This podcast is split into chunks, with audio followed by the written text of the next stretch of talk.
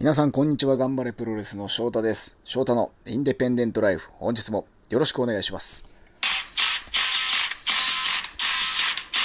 見てきましたよ。見てきました。ゴジラ対コング。映画ですよ。久々に映画館行きましたが、まあ、ハリウッドでリメイクされてシリーズ3個目というつながりになるんですかね、ゴジラ自体は。ゴジラ。そしてその、あとキングギドラやモスラが出てきた、キングオブモンスターですか。これは第2部。で、そこの第2部のエンディングで、なんとキングコングも繋がってると。これハリウッドでリメイクされたコング。ドクロ島のなんちゃらみたいなやつが結構前ですよね、コングやったのは。それが実は繋がって同じ世界線だったと。いうことで、いよいよゴジラ対キングコング、世紀の一戦が劇劇場版で、スクリーンで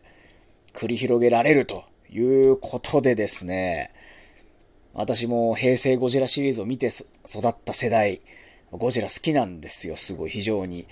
で、まあ一番好きなのは平成ゴジラ、平成の VS シリーズか、桐生なんですよね。桐生と言われてピンとこない方もいるかもしれないんですけども、平成 VS シリーズが終わった後の短編、単発シリーズがいくつかゴジラ続いたんですけども、そこで2話完結、2部完結で作られたメカゴジラシリーズなんですよね。そこの桐生シリーズが一番こうゴジラのこうピークというか、CG じゃない、やっぱ特撮なんですよ。特撮の良さと当時の映像技術の良さが合わさっていて、僕はすごいストーリーも好きだし、SF チックというか、アニメっぽい物語だもあったりとかして好きで、これね、須山さんも桐生好きなんですよ。メカゴジラという、やっぱゴジラシリーズは桐生が一番面白いっていうことを話したりするんですけど、まあ、今回、ゴジラ対コングの話をしようかなと思うんですが、あの、これ、ま、ネタバレに多少なってしまうかもしれないね、タイトルの方にもネタバレ注意と書いてますが、これから見ようという方はここで放送を聞くのをやめていただいてですね、まあ、別に見ないよとか、もう見たよという方はこの先も聞いていただけたらなと思いますが、個人的な感想としては、まあ、なるほど、まあ、こんな感じか、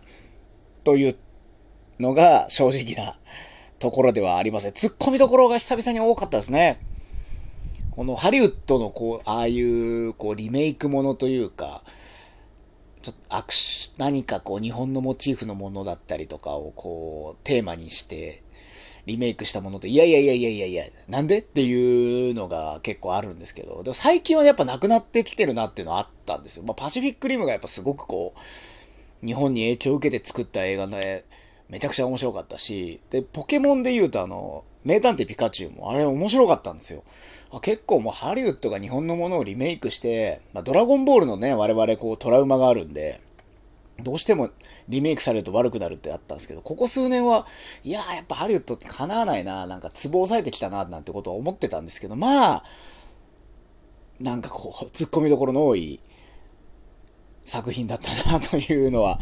ありますね。まああんまりこう内容がどうだこうだってっていうのは僕は別に専門家じゃない、専門家というかその映画評論家でも何でもないんで、一、お客さんとして思うの、いや、ウイスキーかけてメカゴジラ止まんのかよっていうのが僕は劇場2時間通して一番の突っ込みどこでしたね。いや、ウイスキーで止まんのっていう。あんな、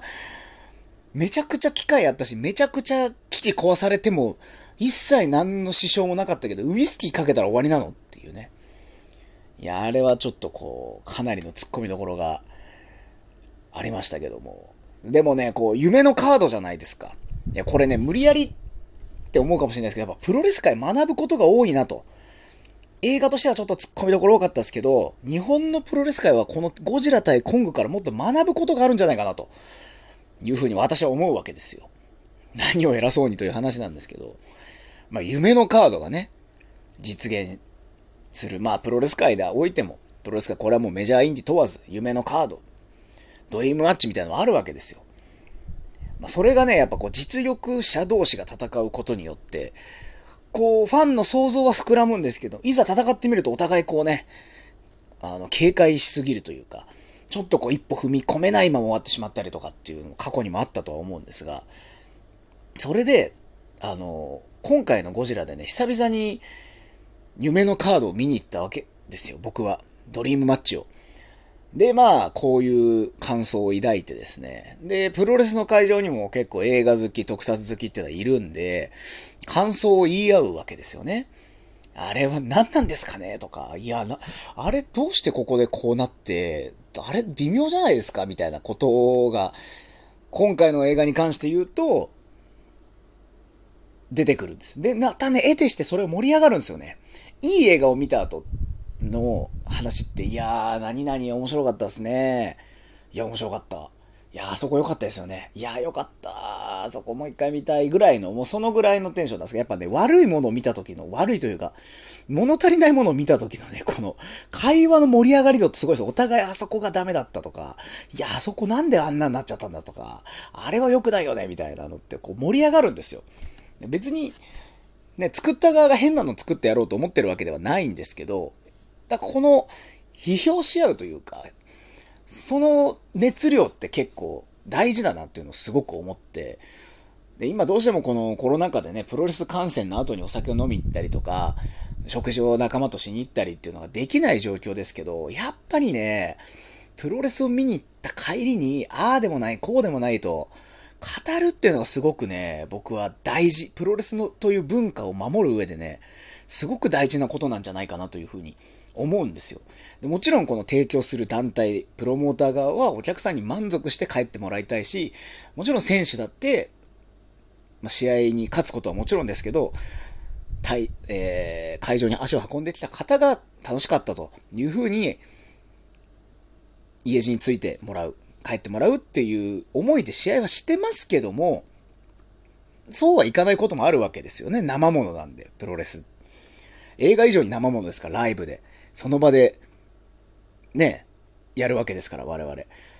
だけど、それを、やっぱチケット買って、ワクワクしていって、こう、いまいちだった時こそ、ファンとしてね、もっとプロレスが好きになるというか、いや、面白いのが一番いいんですよ。このニュアンスがちょっと伝わってるかわかんないんですけど、面白いのが一番いいんですよ。100点満点、120点満点の工場に出会えた時の、いやーよかったっていうのはもちろん、それがベストでみんなそれを目指してるんですけど、提供する側も。たまにね、これで、こういうものを提供したいと、どうだという風に出してですね、全くファンに届かない時ってあるわけですよ。プロレスに限らず音楽とか演劇とかでもそう、映画でもそうなのかもしれないですけど、その外してしまった時のファン、今度はお客さん側がですね、帰り、酒を飲みながら、酒飲まなくてもいいです。ファミレスとかでご飯食べながらでもいい。あそこはダメだったとか、なんであんなんでやっちゃったんだとか、っていうことを、ああでもない、こうでもないって語り合うエネルギーが、ファンの熱量を生み出すんだな、というふうに、僕はね、今回のゴジラ対コングを見て思いました。僕はゴジラ対コングが映画としては、なんかこう、一人で見に行ったわけですけども、あなんか、エンドロール、エンドロールが長く感じる映画っていうのは僕の中ではダメだった映画だ。エンドロール早く終わんねえかなっていう、あの時間。いい映画はね、エンドロール終わんないでほしいな。まだ余韻に浸ってたいっていう空気になるんですけども、早くエンドロール終わってトイレ行きたいなっていう感じだったんですけど、でもそれ、そういう映画だからこそ、見た人見つけるとね、語りたくなるんですよ。あれ見ました？あれでしたよね？これでしたよね？で、この熱量が結果的にゴジラ対コングのファンを作ってるっていう、逆転現象というかね。いや、悪いもの作れって言ってるわけじゃないんですけど、そう考えると日本のプロレス界ってこの、いいものを作ろう、いいものを作ろう、いいものをお客さんに提供しようっていうことよりも、これね、プロレスに限らずなんですけど、最近特にこう思うのは、批判されない？ダメだったって100人中1人でも言われないようなものを置きに行く傾向がちょっとどうしても世の中にはびこってしまってる気がしてですね。批判されることを恐れてるというか、批判されてしまうことによってものすごいダメージを受けるんですよ。別にいいのに。なんかちょっと一つ批判されたらダムに一つちっちゃい穴が開いただけでも一気に崩壊してしまうような、なんかエンタメ界もそういうこのものにビクビクしてるようなところがあってですね。いやもうプロモーターが選手がもう堂々と自分たちがどやっていうものをお客さんに提供して、それをそれで100人、1000人お客さんいて、もう300人、200人がなんだこれふざけんなってなっても、それはそれで熱量なんだなという風に改めてね、僕は思うわけですよ。なんでね、ちょっとこう、プロレス界ももっとこう、なんですかね、こう提供する側がね、躊躇せずにやらなきゃいかんなということを私思いましたね。私もプレイヤー側でなんで、レスラーとして、ちょっとこう、いや、こうした方がお客さんも喜ぶんじゃないかとか、そういうのじゃなくて、いやもう僕はプロレスラーとして、こういうものを見せたいんだ。こういう戦いをしたいんだっ。つってお客さんが、いやいや、それは違うよと言っても、いや、そんなん知らないよっていうぐらいのつもりで、いや、戦うのが大事だなということに、ゴジラ対コング世紀の一戦に気づかれ、